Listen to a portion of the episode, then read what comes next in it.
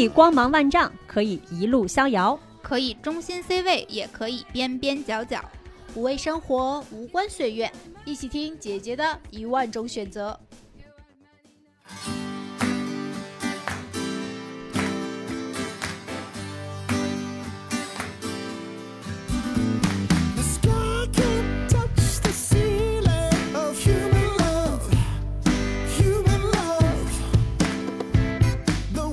大家好，欢迎来到姐姐说。今天是我们的第二期节目，那我是今天的主播六月。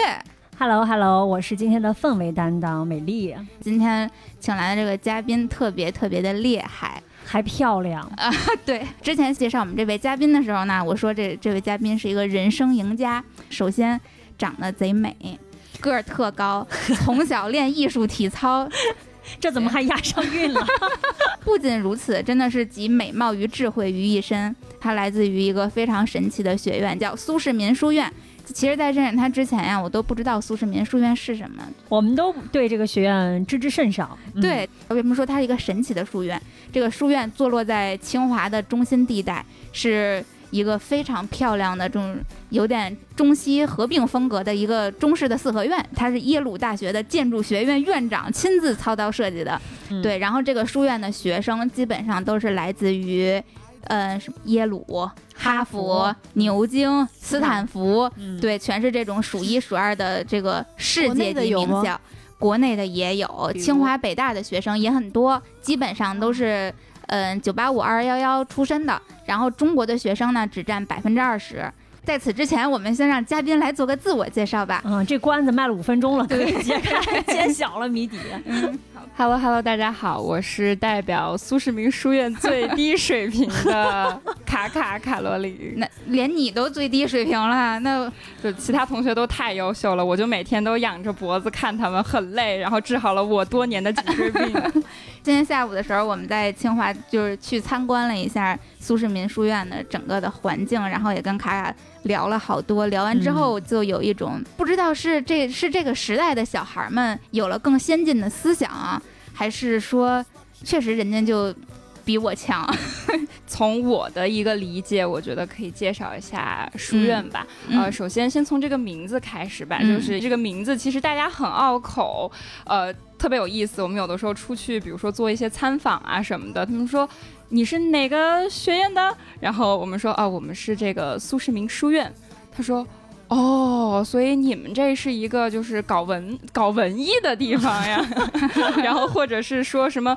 哎，你们那个李世民学院最近怎么样了？就是这个名字是一个特别特别迈不过的坎儿。对，哎，这到底是怎么回事？苏世民是谁呀？开始的时候一听苏世民这个名字，我以为是华人。不是，这是一位非常和蔼的呃资本家，他是那个黑石集团的创始人，也是董事长，也是最近的畅销书《我的经验与教训》的这个作者，呃，苏世民先生，就是 Steve Trustman。对黑石，大家应该好多人都比较了解，是这个世界顶级的，算是金融咨询公司吧。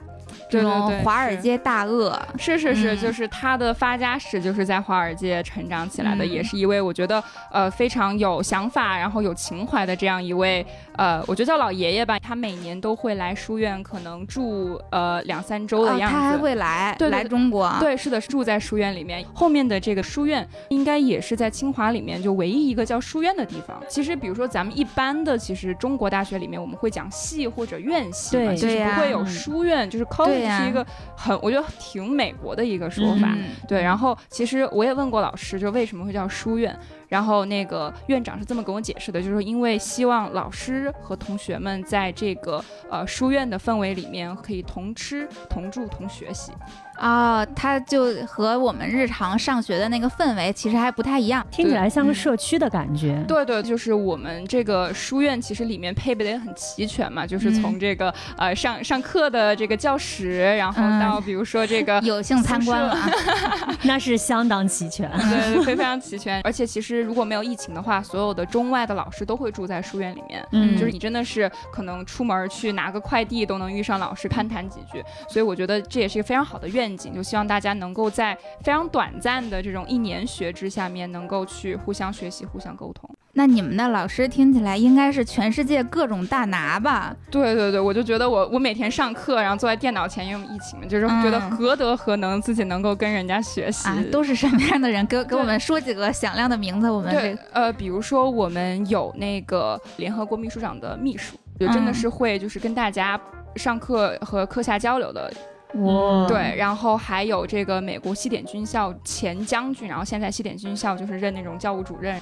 研究军事里的领导力的教授，哇。嗯，然后还有从周恩来总理那个时期就嗯。开始和中国建交，就是去嗯研究中国政治体制的。嗯。对，这些老师相当于都是我觉得对中国在世界的这发展的这么四十多年、嗯。五十年，就是非常非常有影响力的老师。其实因为嗯中国同学，就是刚刚六月也介绍，就是我们其实只占非常小的一部分嘛，对嗯就百分之二十。嗯，对，剩下的百分之八十都是外国同学。嗯那这些同学呢，不一定每一个同学都对中国有这么深刻的认知。他们漂洋过海来到中国，来苏世民学院，他到底是对中国感兴趣，还是对怀有什么改变世界的梦想等等呢？嗯，我觉得这个其实就要说回就是整个书院的筛选体制了。这个我觉得可能也是大家会对，关就很关心，对，感觉对对你们就好就是。世界最顶级的老师们在这授课，然后召集了全世界最顶级的学生，然后学一些这个莫名其妙的。我觉得整个书院其实它应该算是其实挺实验性的一个嗯计划，因为其实一般所有的这种学术性的机构一定都有一个培养方向嘛，就是你的、你的这些同学毕业了都去哪儿？对你的呀你想把他们培养成什么样的人？嗯，然后，但是因为我们这个书院其实在设立的时候，它就叫其实叫全球领导力嘛，嗯就我觉得领导力其实它更多的是一种能力，而不是一种职位。嗯，对，所以其实他在筛选的时候是希望在能够在一些可能年轻的有志向的这些人里面去挑选他们。未来可能方向会比较明确的，希望在某个行业有一些建树的这种年轻人，嗯，然后所以他的这个呃筛选的年龄段其实是有限制的，也是唯二的两个硬性标准，嗯就是嗯。二十一岁到二十八岁。啊，他们设置的时候，应该也是说，在二十一岁到二十八岁，嗯基本上是本科毕业嘛，到可能你大概工作，呃，在社会上摸爬滚打，可能七八年、十年这样子的时候，嗯应该是一个你的价值观、你的世界观嗯还在形成的过程当中。哦，嗯对，刚刚说了嘛，唯二两个标准，一个是。一个是年龄，一个就是本科学历，嗯，就是你可能是大学毕业嗯这样的一个学历。这是硬指标。那其他满足这指标的人很多，那为什么选上你们呢？它特别简单，就是你申请的时候，第一，这个申请也是免费的，嗯，这点我觉得他做的特别好，嗯就是不会让学生有任何的，就就只你要只要你家能联网，嗯，你就能能上网申请就能申。对对对，嗯你就能申请。它不是考试制的，它是申对对，请制的。它是申请制，有点像啊美国大学的那种筛选方式。对，但是我觉得它有还会更严肃和更深入一些。你要交的两篇叫个人陈述吧，嗯，一个是说你你要去描述什么是领导力。啊，就你认为什么是？你看这这题就特别的虚嘛，就是你要描述你你定义的领导力是什么？啊，这太太难描述了吧？这种对，，就很难。嗯你要写的第二篇是你最关心的实实证问题，或者是说哦方向是什么？嗯，对，就这两个就是文章。然后你基本上当像个人简历似的。对对对对对，嗯然后其实你就就没了，就文字性的东西就没了，然后可能就填个表，然后包括有语言要求嘛，就比如说嗯如果你是呃大学在国内读的，可能你要需要证明你的英语水平，因为它是一个哦全英文的一个项目，还是怕就是会比较吃力。嗯如果你进了第二轮，嗯，就然后就面试，面试玩什么吗？玩搭积木，啊，对，就是就是，比如说我们当时是两天，他把你飞到北京来，就是都得来北京是吗？全世界各地的人都要来北京，中只有中国只有中国籍大陆籍港澳台，然后就两天，就跟玩儿一样，就是嗯自我介绍、玩游戏，然后团队协作，就特别像嗯团建，我觉得。我当时特别紧张，就是因为你们在玩游戏的时候，就老师在旁边记笔记，啊，就是老师就真就是细节的观察你们每一个人，然后把你们表现记下来。对对对，就是其实我到现在也不知道他们在记什么，但他们一直嗯在旁边奋笔疾书，就你就有一种就是我不在被观察，就是我又有点紧张，但是又有嗯觉得，就如果你真的特别介意，你就你就没法玩了。嗯但是其实我们后面玩的挺嗨的，就没有没有太管老师的存嗯在。记得我们当时就是要比哪一组搭的最高，就就是用纸用用报纸，我记得是就，就是谁搭的最高且最稳，嗯然后有各种各样的就是有趣的事情，就比如说为了争第一，对吧？一定要就是再多一点，但是可能你多那一点，可能那个就倒了。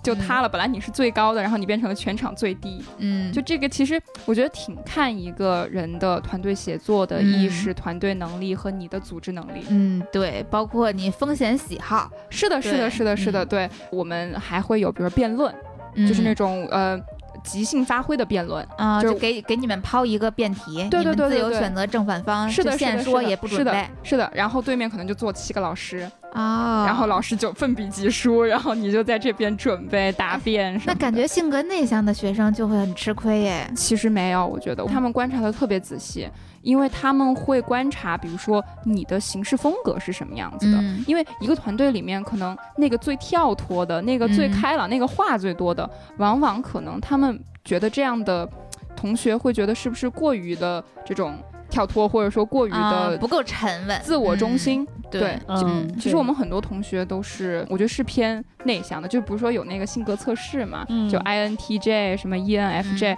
很多同学我们自己私下去沟通，他们都是 I 开头的。嗯，就偏内敛型的。对对对，其实嗯是偏内敛的，偏逻辑思考的。嗯可能就是像我这种，就是过于疯癫了。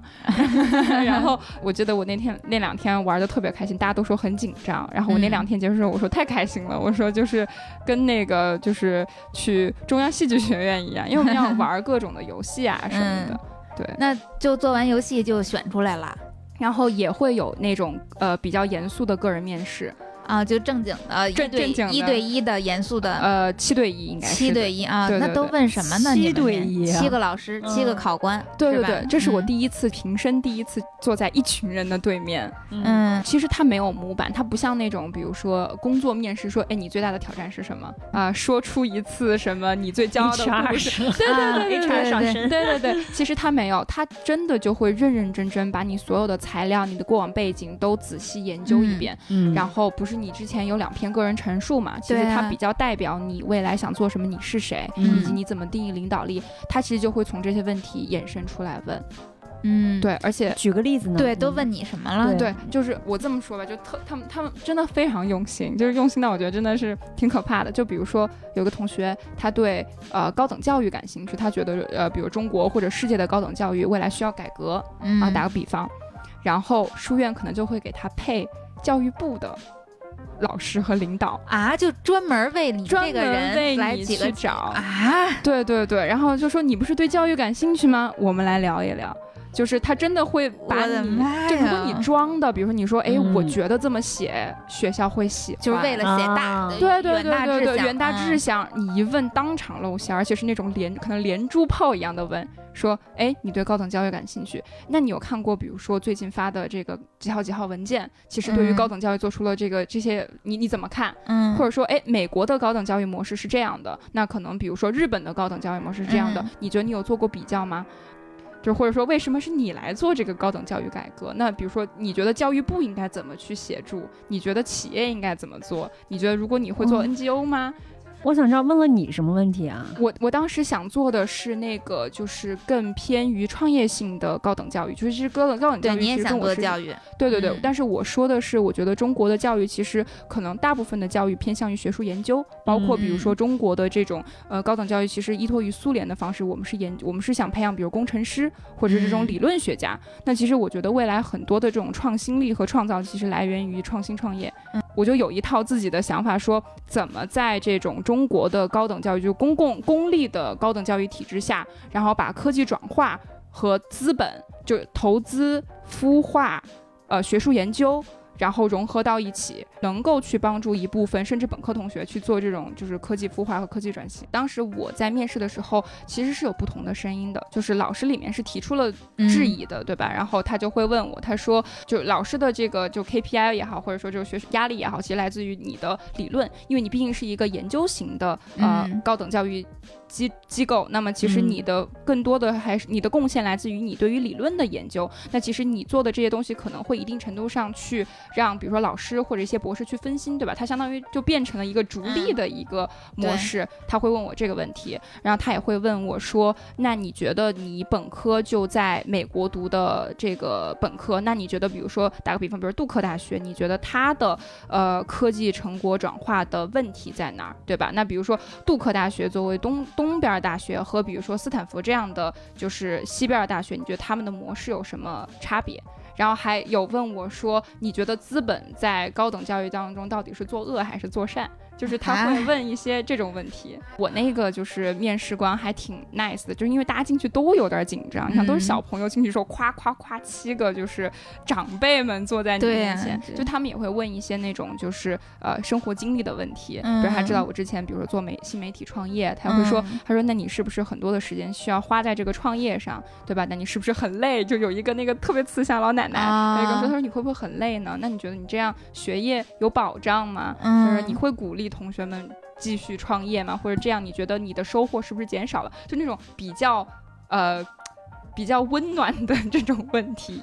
对，所以他们刚才说这么好，又是顶级的老师，然后又是特别好的办学环境、学习生活的环境，一分钱都不花哦。啊、是的，对，我觉得这个这个其实之前学生之间也有讨论过嘛，嗯因为就是说大家往往会觉得说，哎，是不是有领导力的人往往是需要一些背景的？刻板印象吧。对对对对对对。但是其实我觉得这个书院在这方面做就特别好，因为他们觉得说，嗯。只要你是胸怀大志、有理想的，你并且你在这方面已经开始做一些建树，你在通过自嗯。己的努力，无论是什么样的努力，就你正在努力嗯。去促成你想做的这个事情，他觉得嗯。你就是优秀的，那他希望你不会因为任何金钱的原因而放弃申请这个书院。对，嗯所以所以就哦从比如说面试，然后到最后的入学，然后到这个吃住行，基本上都是全奖的一个项目。嗯，那你们真的有这种来自于非常贫困的地区或者贫困的家庭环境的同学吗？其实有，我觉得这个可能会在。嗯，就是比如说欠发达地区，或者是这种嗯发展中国家会多一些。嗯就毕竟我觉得咱们中国已经对吧，今年已经全面脱贫了，对这个攻坚战已经打下来了。就是我觉得大家的生活条件基本上都是小康中产这样的水平，对。嗯但是其实也会有，包括嗯其实我们中国同学其实会有一些，比如说从小在农村长大的，然后他比如说做就是支教，他会立志于改变中国的这种乡村教育啊，这个。哦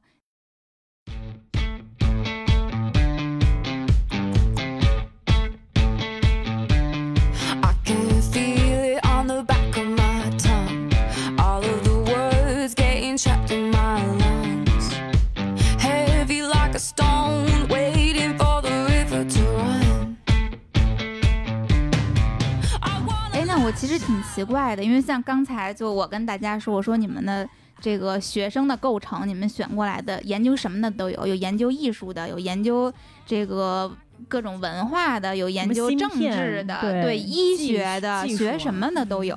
那这些五花八门儿这些人，他们聚在一起，他们能学什么呀？专业都不对口啊，都也不。分专业，好像。对呀、对对对对，其实我觉得这个其实也当时为什么我想来苏世民，我们授的学位叫特别虚啊，叫全球领导力，听的听的听的 高端。对，对对对，就 全球领导力。嗯但是其实就是我们嗯的课程大概分，其实这样的一个是关于中国嗯啊，因为这个书院其实当时一三年在人民大会堂成立的时候，其实当时我觉得有一个特别好的愿景，叫立足中国，面向世界。嗯就是说这个书院，你看在清华历史悠久的澡堂子的旧址上面建立起来了这么一个书院，嗯这么多个四五十个国家的学者来到中国，来到清华，然后能够学习了解，所以它是立足中国这个部分，我们会去学历史、改革开放、政治体制啊、嗯然后改革发展、民营企业发展、法律制定，就都会、都会哦学。第二部分呢，它叫 leadership，就是嗯领导力。嗯对对对，其实这部分我觉得是特让我特别感动的一部分，就是他们真的会在全世界去寻找，在各个领域在一线工作了很多年、成长起来的这些在领导岗位的人，教我们他们当初是怎么从一个年轻人、一个小的 junior，然后成长成为可能呼风唤雨的这样的一个角色的。我们有一节核心的课程就叫全球事务，就全球事务基本上就是把现在现有的国际问题，然后嗯。抛出来，它会给一个可能是更知识型的一个框架或者系统型一个框架一个工具吧，就如何去看待、了解及解决这种国际问题，包括国际纠纷，包括武器管控，包括 AI，、哦就这样的一些方式会有的。哦，这但是我听下来好像听起来每一个都像是单独一个，都可以是单独一个系 或者是一个学院，但是他每堂课就两个小时，我感觉这好像讲的很多都是就是会不会会比较浅层啊？这这确实是一个问题，他会讲的比较提纲挈领，我觉得就是他不会说嗯很细致的嗯去每一个点都讲清楚。比如说我们当时讲那个土地改革的问题，包括讲九五年的这个财政改革的问题，其实是有大概他给了我们两百多页的材料。然后可能就只有两天读完，读完之后就要嗯。去讨论这个问题。嗯。我觉得就是它是那种比较点睛式的教学，嗯。对，就是说你读了这些材料，然后我去给你把这个梳理一遍，你脑子里面就有框架了。如果你嗯。真的对这个，比如说土地改革的问题你再，继续深入研究。试试，或者比如嗯说你写成毕业论文，诶其实我听下来，我倒觉得你们这个书院有点像是，与其说它是一个实验性教学，我感觉它更像一是一个外交式教学，就是让很多这种可能原来对高校版联合国的感觉啊，对，高校版联合国，让让这些可能未来能够在各个国家里边有声量的这些人，这些年轻人，现在就把他们先引到中国来，让他们看看中国到底是呃真实的状态是什么样的，然后我们的历史，我们正在我们的发展状态面临的问题，我们治理措施就对中国就非常了解了。那未来是不是就当他们走上了这个比较重要的领导岗位，那是哎是不是在下一盘很大的棋呀、这个部分中国特别需要做，就是嗯因为比如说我们来的这些国际同学，其实有一部分相当一部分是对中国嗯感兴趣才申请这个项目的。嗯就即便他们感兴趣，你在跟他们交流的时候，也会发现他们对于中国的呃理解还是非常符号化的。嗯，就是比如说来之前，我们不是有各种的这种就是那种比如说破冰活动嘛，嗯，然后很常见的就是中国同学会被问到的一个问题就是你觉得中国怎么样？或者说你觉得呃北京好不好？就是这种嗯很片面的，就是很难回答的问题。对，就是我觉得。因为中国可能会有一些在，尤其是在国际媒体上，有一些非常符号化的一些东西，比如说，哎，大家聊到中国说 AI、五 G、华为什么个人隐私，啊，对呀、对这不都是嗯就是最最最热门的热门的国际标签？是的，是的。但是比如说你真的来到中国之后，你会发现中国在设立五 G 标标准，或者说中国嗯在去、呃尝试去解决人工智能带来的一些问题的时候，中国的呃政府也好，企业嗯也好、NGO 也好，以及个人社会组织也好，在当中是如何运作的。就你会发现。当就是外国同学来，他会对中国有一个比较片面的，或者甚至比较久远的。就确实有同学，就他说哦，我从来没有来过中国，嗯我从我从来没有学过中文，我对中国一无所知。然后你能告诉我，比如你们下水道还是那种很脏的吗？啊，你们还是就是 对你们的楼房还是那种就是被很破筒子楼，对筒子，楼，你会发现，当他们走的时候，嗯，他们不会再用这种单一的角度去评判或者去呃认识中国，嗯，他会非常真实的，他说，哎，其实你看，就比如说我们就嗯讨论到，比如说这个呃教育问题，就是反倒是外国同学他会说，哎，等一等，我觉得你说的这个问题是不是只是北方的问题？就他现在有对中国的有哦非常深刻的这种概念，甚至他会提出来说这个东西是不是有区域性的。就讲一个特别好有意思的故事，就是呃，这是非广告啊，这个嗯能不能播你们自己看，就是嗯。特别有意思。我有一个美国的，就是我们这个呃项目里面有一个 A B C 的同学嘛，嗯，然后他是那种嗯。就那种老老游戏迷了，然后我们两个之前从来没有聊过天儿，他有一天突然来加我的微信，然后我说我说哎嗨你好你好，说这个咱们还没聊过哈，嗯，他开口第一句就是中文打的，他说、嗯我听说。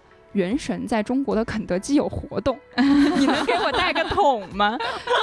就是就是他通过他说他说他就是因为来了这个项目之后开始学中文，嗯然后他因为很喜欢打游戏嘛，就发现哎中国的游戏市场发展的特别好，比他想象的要好很多。嗯他就开始玩中国的游戏，而且是用中文玩。嗯，然后他玩了之后，他说他说这些游戏的这些就是这些设计让我更想来到中国了，就是那些就是各种的元素啊，包括各种传统文化啊什么的。我觉得当这些同学。就是，尤其是就我很欣慰，我我我听到这样的新闻总是很欣慰。就是当他们，比如说，无论他们回去从事什么样的工作，比如说有的嗯当医生，有的当政客，有的当商人，他一他一定会知道说，哎，中国是在不断变化的，我需要急切的去嗯了解中国。然后，而且就是在 quote 苏爷爷之前说的一句话，嗯他说，中国已经不再是一个选修课，中国未来一定是一个必修课。嗯就无论你在哪个国家，你做什么，嗯，就总要研究它，逃不了的。对，就是因为我们有这么大的市场，我们这么多人，是不是？是，而且我觉得嗯中国未来一定会越来越国际化。就无论是说，嗯我觉得不仅仅是经济体量了，就是因为现在中国确实咱们就是钱多，然后咱们又嗯稳定，对吧？对，我觉得还有文化层面的啦，政治层面的啦，嗯然后包括对吧？咱们的这个不是咱们有一个那个昵称叫基建狂魔吗？嗯那这样基建狂魔对对对，真的是，你看那贵州，哇，那山里面咣，然后就起来一个那个，我们之前去贵州参访的时候，就真的是很震撼，就那个山路一路开，然后就真的是你不会觉得在贵州会发现这样的高架桥，它但是就嗯一座连着一座。然后外国同学就会非常非常的震惊。嗯那比如说像一些发展发发展中国家的同学就会说，哎，那这个模式我是不是能够去本地化到我的国家？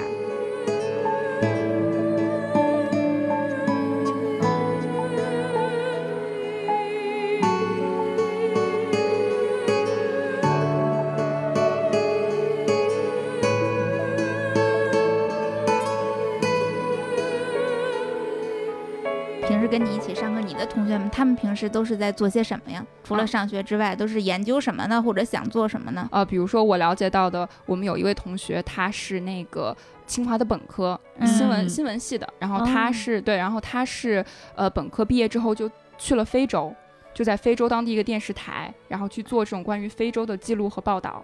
然后他还写了一本书，就是嗯关于就是走进非洲和非洲里面的一些纪实，就是通过这种国际传播，然后嗯去让中国和非洲有一定的这个国际上的或者媒体上的一些联系。嗯而且他比如说在呃书院毕业之后，他会继续做这种呃，就继续申请博士，然后他博士的项目也是跟非洲相关，就是可能在更学术、更理论层面的，嗯在媒体这个行业怎么去进行这种国与国之间的交流。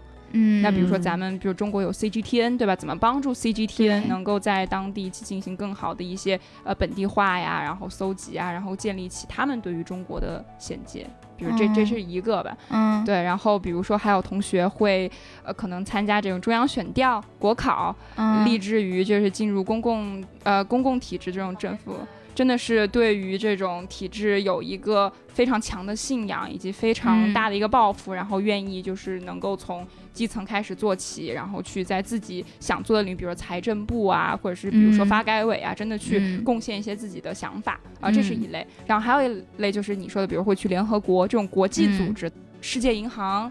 对对这个感觉 NGO 是吗？会有吗？对对，也会嗯有。我们有同学就是 NGO 的，就是创始人，啊，对对对，他们就是想在中国去做呃可量化的慈善投资，啊，这是啊，我来我来解释一下，对，这个还挺好玩的。对，就比如说，嗯比如说各位姐姐们以后有钱了哈，然后就说，哎，我要做这个慈善，对吧？我要去捐钱。但是其实可能你们更关心的是说，我比如说，哎，这两个亿，我真的要捐出去了之后，我怎嗯么知道它是最大化利用了我的钱？嗯，它是有嗯效的捐赠，对，有效的嗯捐赠，比如说我的受益者，比如说每如果我捐，比如说乡村教育，对吧？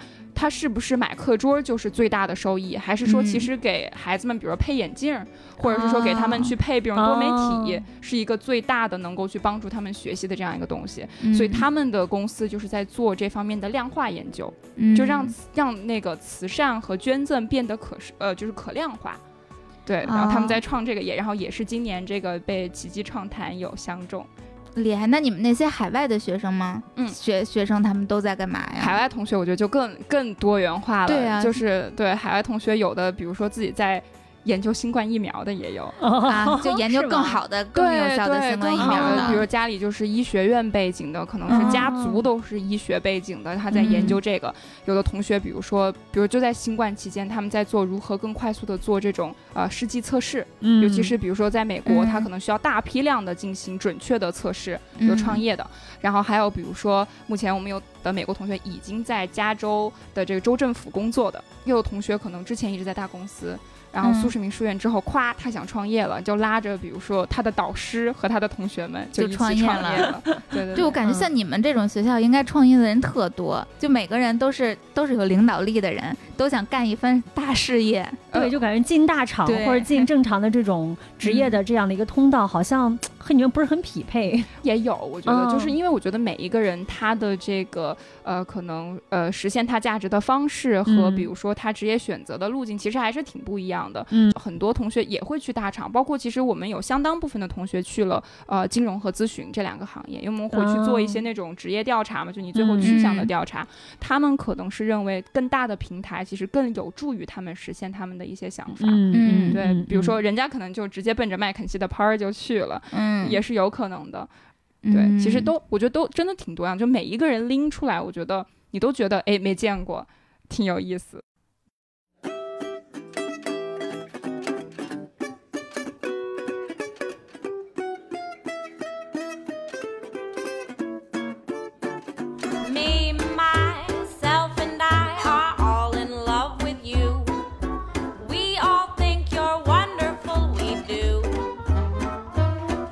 我刚才听你说去贵州参访什么的，你们是经常会去世界各地或者全国各地参访？其实这这个特别有这个特别有意思，就比如说像基建这个，对吧？我们有一些各种数字，对吧？中国每年对于基建的投入是多少多少，然后跟美国相比，我们是它多少多少倍，就这些可能对于同学们来说更多是一个数字。就是你说那几万亿的那个，你可能也就哦几万亿，哎嗯洒洒水对吧？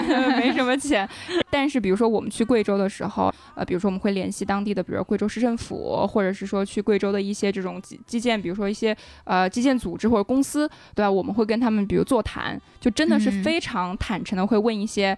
呃，我们感兴趣的问题，比如说嗯你们怎么去平衡这个投入和产出比，对吧？嗯四亿一公里，那你们这个钱怎么收回来，对吧？嗯如果持续的这种借贷，那对于国家财政是不是一个问题？就是那种特别呃、啊平，就是特别质朴的问题，就我们真不知嗯道。对，然后就会在那些的访谈啊，并且在参访当中去得到一些答案。哦，那都是参访的，就比如说除了贵州这种，你们其他一般都是参访些什么呀？就是是什么人，还是什么单位，还是国家？就是都有是吗？对，其实都会有。我觉得比较看就是当地特色，就比如说嗯我们去山东的时候，嗯，就是政府为主。我也是第一次去山东，其实，然后就嗯真的是感受到了山东这种儒家文化哎和这种。美丽的您说，的很隐晦。儒家文化。对对对，然后真的就是、嗯哇，那一壶一真的很壶提的，就是把我吓怕了。对，然后我才。真正的去反思说，哎，为什么他们说北京的公务员队伍里面很多山东人？之前我是没有、啊没有这个感受的。嗯我我们该反思。没有，我觉我觉得这个特别好。嗯然后包括就是我们会去浙江，然后比如说像啊杭州这样的嗯非常非常市场化的政府，我我感触特别深，就是你会看到在浙江的国企，他们拥有我觉得是就是私企里面一样的效率，一样的这种人员素质，一样的嗯这种。这个确实是江浙沪那边感觉是独一份，你要你拿江浙沪去跟东北三省比较一下，差特别特别远。嗯，嗯山东也不太行。山东、东北一家，你们可是 儒家文化盛行的地方。但是就是我觉得除了看好了之外，其实嗯你也会说去反思，比如说山西的煤的问题。嗯现在咱们不是要这个碳达峰、碳综合了嘛？嗯就是那山西的煤，对吧？是嗯烧还是不烧？但是你说不烧，那中国的经济怎么往前发展？然后你说、哦你说烧。那碳怎么达峰？就这些很现实的问题，你就可以跟一线的那些老师嗯们去、我跟你说，，我跟他聊，从今天下午接触他到现在，我觉得我未来未来一年的新闻联播已经用完了。我跟你说，不是我就总觉得，为什么你们你们每天考虑的这个问题都是你说咱啊，对 你说我们作为学渣，每天都在考虑些什么？对呀，就是我们我我们也会考虑那个清华食堂吃哪家。那比如说今年疫情，你们可能都是国内，你们之前有像以前的同学是也会去国外吗？还是都是在中国呀？他们可好了，他们真的是全世界到处飞。就以前的对疫情对前的对，疫情前的。其实嗯对于中国同学来说，我觉得了解中国是一部分，更多的是说。去了解世界。我知道他们之前，比如去了巴基斯坦，哦然后去了嗯印度，然后去了，这都是我没去过的国家。然后包括比如说像日本，嗯，对？吧？因为很多人说，哎，中国是不是在慢慢的日本化？就是你嗯老说老说，但是可能你真的跟一些日本的企业和一些政府去聊到这些问题的时候，我觉得会跟咱们可能就是个人感受到的会很不一样。我们也是刻板印象了，其实。对对对对对对，那比如说你们去不同的国家，你们去不同的城市，都是就是政府官员什么的接待你们是吗？还是以及要花钱吗？你看我问的问题多朴实。对，就就我们太好奇了，我们不关心什么碳中和，这煤要不要烧，就关心到底到底见的是谁，要不要花钱，好吃不好吃。我觉得我我从我这个就是不靠谱的这个信息渠道应该有一些是学生组织的。那学生组织的话，其实就要因为花钱了。对对对，但是。嗯对，这个要凡尔赛一下，就但是、呃，他们每年其实会给一笔这种旅行金，就这个也帮你考虑到了，就是就是你想出去玩儿，对吧？嗯我们我们没有组织的，因为就是老师们其实有人数有限嘛，然后每年嗯组织的活动也会有限。他说，嗯比如说，哎，比如说打个比方，我是呃这个以色列人，对吧？我想带大家去以色列去感受一下这个国家的一个发展什么的，那可能大家就从旅旅行经里面去抽钱出来。但你们去不是真的像我们一样去旅行吧？你们应该是 你这问题更质朴。对，就你们你们是是，比如说是有目的的，或者有接待的，是我觉得其实目的可能就是说，呃，跟呃政商和文化就是能够多元化，嗯。就多元化的去跟呃一些前辈嘛去学嗯。习。但是至于比如说具体是谁、什么级别，或者嗯。是说去多少天，那这个其实很看那个组织的同学他的一个用心程度，嗯对他的哦用心程度还。有他社会地位，比如 爹是爹是什么，嗯，副总就那个统呀、市长呀那个什么这种，那个对对想见谁就全澳洲想见谁，没有我见不着的人。对呀，对，我觉得其实有的时候可能苏世民这个呃书院，其实在国际上有一定嗯。声誉嘛，所以可能嗯。这些就是我觉得非常厉害的前辈，他可能觉得，哎，我也挺想跟这些小朋友，就真的是小朋友们，就是说嗯。聊一聊，对吧？可能如果他时间允许的话，呃，我们这群同学就是什么都会问，什么都敢问的同学，嗯。还是挺有吸引力的。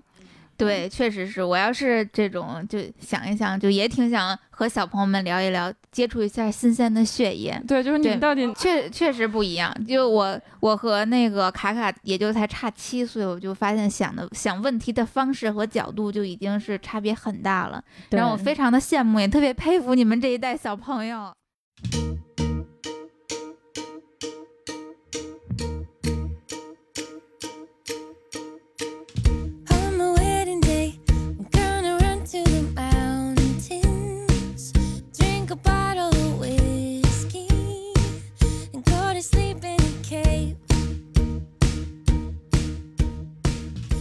上就要毕业了，你在苏世民学院已经上了一年了，那你现在还是想做教育吗？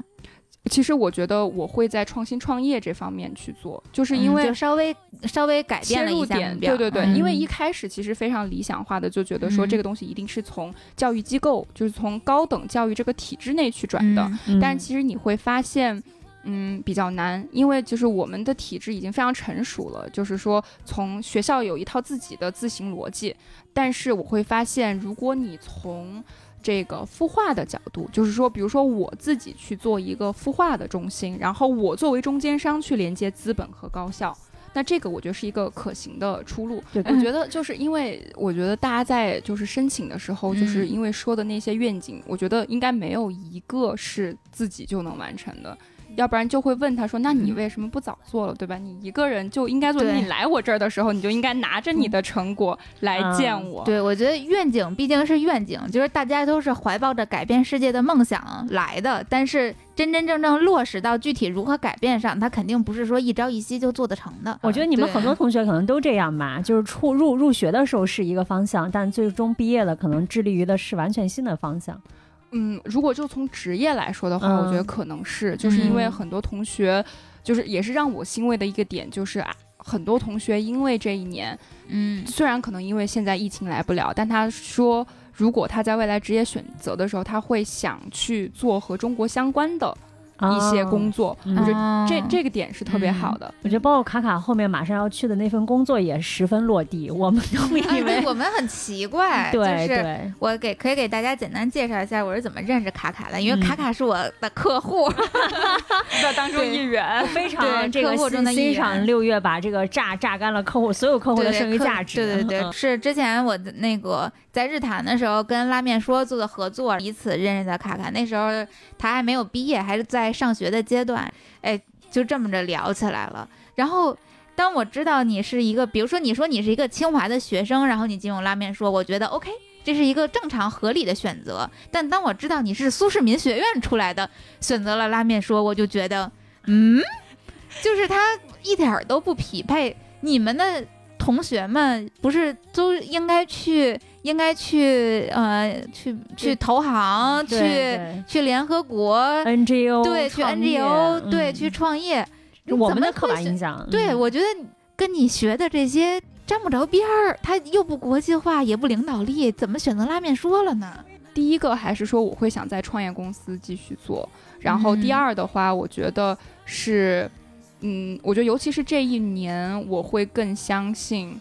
呃，空谈误国，实干兴邦这八个字，就是因为太多的我觉得带有精英主义色嗯彩的年轻人们，嗯。往往高估了自己对于他想做的这件事情的难难度的这个估量，嗯，对和这个呃现实的考量，他觉得说嗯。我、我想做我就能做，或者说我只要想这个东西就是有市场的。嗯，还是年轻，这个社会的锤炼经历的太是的，少是的，就是嗯就是没有被社会被就是怎么说就是经历社会的毒。打，是的，是的，是的。其实拉面说的话是呃红杉帮我牵的线，嗯，对，红杉资本，就是因为、呃，我是在苏世民之前是红杉学者，我是第一届的红杉嗯学者。然后红杉学者其实他是沈南鹏先生认为现在年轻人应该多去一线走走的这样的一个、嗯呃企划。嗯对，所以当时我非常认同他这个想法。然后，呃，红山认为就是说，我现在想要的东西可能很符合拉面说现在正在经历这个时间点。哦，嗯就就帮你牵了牵。对对对，其实嗯我觉得我的性格是我是要做事情的，就是我对一个事物的认知来源于我对它的手感。嗯，对，就我需要有田野。啊，就是对，就是作为一个本科学人类学的这个、啊，你不是学金，融的，对，就不是就、哦，人类学啊，对对对，就不是考古的那种。对，但是人类学里面其实一个比较重要的点就是你要去做田野田野调查，就 field 嗯 research，、就你一定要在你研究的这个领域里面真的到一线去感受、去观察、去研究。啊，所以我觉得，就对于我来说，我觉得，哎，我对创新创业感兴趣，那我就应该去创业公司去锤炼自己。然后，所以，呃，当时也是也非常敬佩，我觉得是中国少有的三位主创都是女性的嗯，公司，哦而且都是九零后。是吗？对拉面说吗？对对对，哦，对，整个拉面说好像你们女孩儿员工就特别多，而且都就工作效率贼快，就是特别朝气蓬勃的这种团队。对，我觉得嗯就是那种大家自驱力还是有的，然后并且哦我觉得就是说，呃。包括海外这条线，呃然后包括我自己的背景专业，其实跟他们聊过，我觉得能够让我去接触到我可能之，呃之前接触不到的，就是创业的里面的一些问题，然后能够和公司一起成长，并且我越我觉得我能够给他们带来一些可能其他的他们本来会去招收的这群人不同的点吧。还有一个点就是。嗯，其实这个可能和我之前的经历也有关系。嗯我记得我们刚选到红杉的时候，因为红杉嘛，就是相当于是资本大鳄的集团，嗯，然后大家的学历都很好，留学生也很多。然后我记得我们第一次开会的时候，当时负责人就跟我说：“说你们太阳春白雪了，嗯就是你们这样的人是 不可能真的去创一个好的业，或者在创业公司做得很好的。啊就是没有一个创业公司的人是把自己端着的，还是你要把你的嗯脸贴到地上去。嗯，对我觉得这个其实是一个比较触动我的方式，但同时我觉得我也在。做一些自我反叛，就是因为我们这个书院刚刚前面也聊了很多啦，就是怎么聊都觉得是一个特别精英、特别 exclusive、特别、呀，呃，就是牛叉的这样的一个嗯项目，然后大家都觉得你在金字塔顶端，你应该怎么怎么样。但是我觉得我很讨厌这样子，我希望就是我能够在那种没有人看到的小角落，能够自己非常扎实的先把嗯功夫练好了。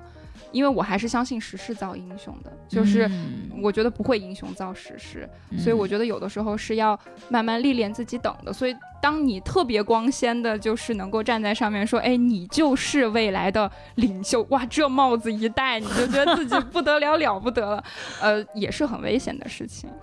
嗯，反正越听越觉得这期拉面说应该给钱，你觉得吗？大千马上回去跟老板说能能招到能招到这样的人才的公司，Mm-hmm. 确实对是没有对，是相而且相互吸引，相互吸对，就是，而且我们今天跟那个卡卡聊的时候，他后、嗯后面也也讲到，他后续即将服务的这个品牌也有一些出海的一些计划，包括我们也聊到一些中国嗯品牌，对对对尤其是新消费的一些品牌，关于出海可能会遇到的一些问题啊、想法，我觉得这可以约下一期，对然后带着拉面说的小姐妹们一起来聊，顺便把这个节目的钱带着。可以，可以，可以，对，哎，那刚刚聊到卡卡是学人类学的，这个我也挺有兴趣的。而且你出国，你去美国上本科，然后学一个人类学，就很奇怪呀。然后是收到了摩根的 offer，然后又拒掉了。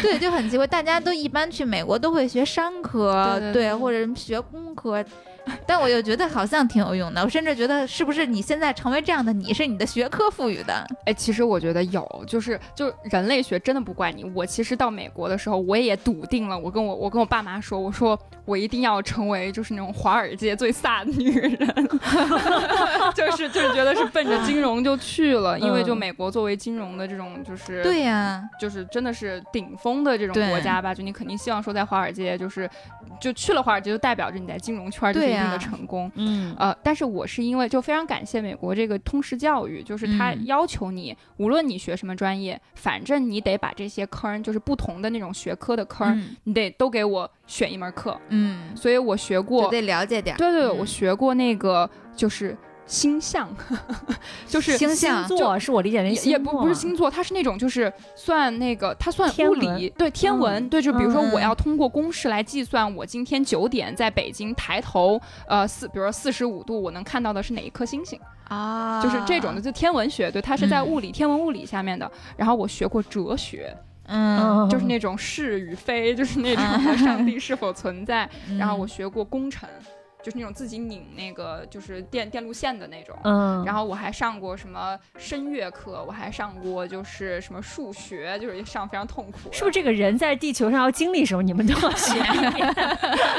也没有也没有，就是可能有这么几个。然后这个嗯人类学其实就算是我无意当中发现的一个宝藏吧，算是。嗯因为之嗯前是其实是这样的，因为所有的学长学姐说这个课特别好，说你能收获很多。嗯，但是呢，你会生不如死。找不到哦工作 我感觉应该学的很难吧？对学的很人类学太大了，听这名儿就大，人类学呀，是是是。然后我记得当时进去的时候，就是那种就是自尊心，自尊嗯心就是迫使我一定不能 drop 这门课，因为我们是就是嗯比如说你就跟就跟呃买买东西一样，比如说你上这个课你上了两周。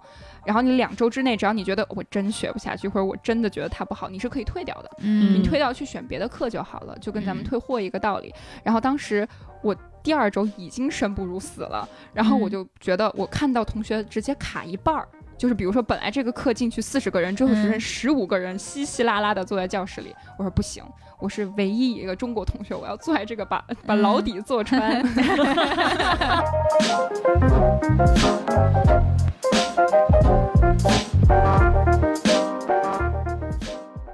今天也是聊的很开心，很有收获。然后这个其实卡卡是非常经历特别丰富，然后嗯想法也特别多的。真的，一期节目是完全不足以让他聊的。留着留着拉约面说，拉约点说了嘛，对不得得回去报告一下，下次带着带着钱带着来钱来，可以可以可以，没问题，欢迎。嗯好呀，那谢谢卡卡，非常开心。嗯，今天也让我们这些二十九岁的人获益良多。对，嗯，啊谢谢谢谢。啊，好呀谢谢，对，我们跟大家说拜拜，嗯，拜拜，拜拜。拜拜。You're screaming inside and frozen in time. You did all that you could do. The game was rigged, the ref got tricked. The wrong ones think they're right. You were outnumbered this time. But only the young, only the young, only the young, only the young can run.